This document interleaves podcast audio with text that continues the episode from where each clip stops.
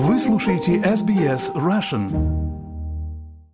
Вы слушаете SBS Russian, с вами Ирина Бурмистрова. И поговорим мы о реакции на новый вариант третьего этапа снижения налогов.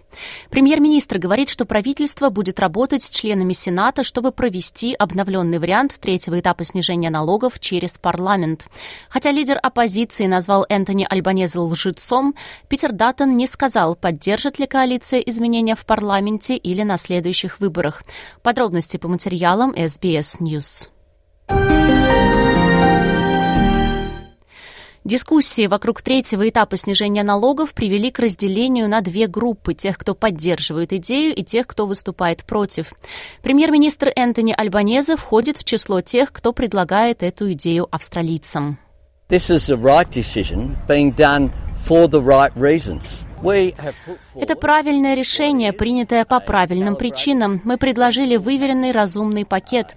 Он имеет одинаковую стоимость во всех предварительных оценках. Это лучший пакет, который предлагается.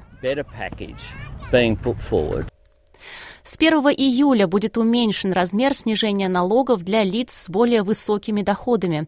За счет этого работники с доходом до 150 тысяч долларов в год получат большее снижение налогов, а люди с высокими доходами только половину от того снижения налогов, которое ожидалось. В соответствии с новым планом налог для людей со средним доходом снизится на 800 долларов. Это также даст правительству на 28 миллиардов долларов больше доходов в течение следующего десятилетия. Министр финансов Кэти Галлахер приветствует этот план.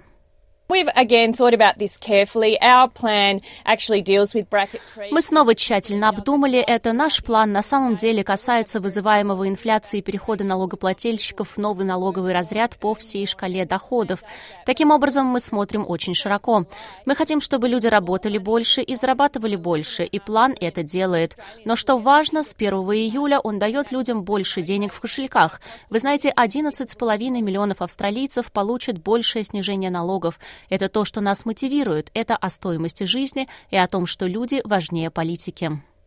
Сторонники другой точки зрения считают, что федеральное правительство солгало австралийцам, поскольку первоначальный план обещал большее снижение налогов для людей с более высокими доходами.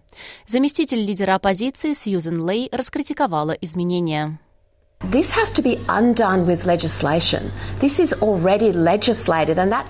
Это законодательство должно быть отменено. У нас уже есть закрепленное законодательство.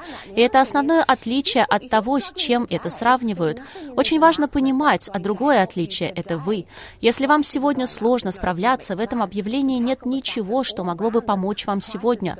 Цены растут, не существует экономического плана, как справиться с тем фактом, что повсюду вокруг цены растут. Ваша ипотека ипотека растет, ваши продукты дорожают. Это сейчас так сложно справиться с растущей стоимостью жизни. Лидер оппозиции Питер Даттон выступил с похожим посланием, добавив, что он ожидает, что премьер-министр потеряет доверие общественности.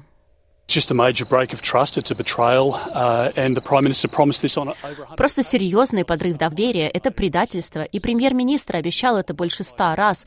Он не просто дал какой-то единичный комментарий, который он сделал на пресс-конференции. Это мое слово, мое обязательство, и он продолжал повторять это. Я просто думаю, что большинству австралийцев не нужен премьер-министр, который смотрит им в глаза и говорит им одно, а затем делает совершенно противоположное. Господин Даттон даже призвал к досрочным выборам, но господин Альбанеза говорит, что это невозможно. Well, the earliest election is August 2024. Но самые ранние выборы — это август 2024 года, так что сами разбирайтесь. Снижение налогов произойдет 1 июля. Питер Даттон всегда будет заниматься политикой. Речь идет о людях, а не о политике.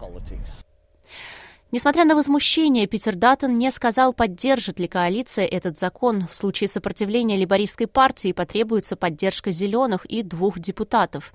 Но лидер зеленых Адам Банд призвал к дальнейшим изменениям, чтобы гарантировать, что люди с низкими и средними доходами получат большую финансовую помощь.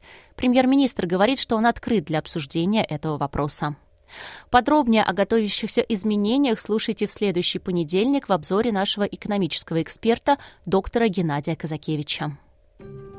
Сюжет подготовил Пабло Виналис для SBS News. На русский язык перевела и озвучила Ирина Бурмистрова для SBS Russian. Поставьте лайк, поделитесь, комментируйте. SBS Russian в Фейсбуке.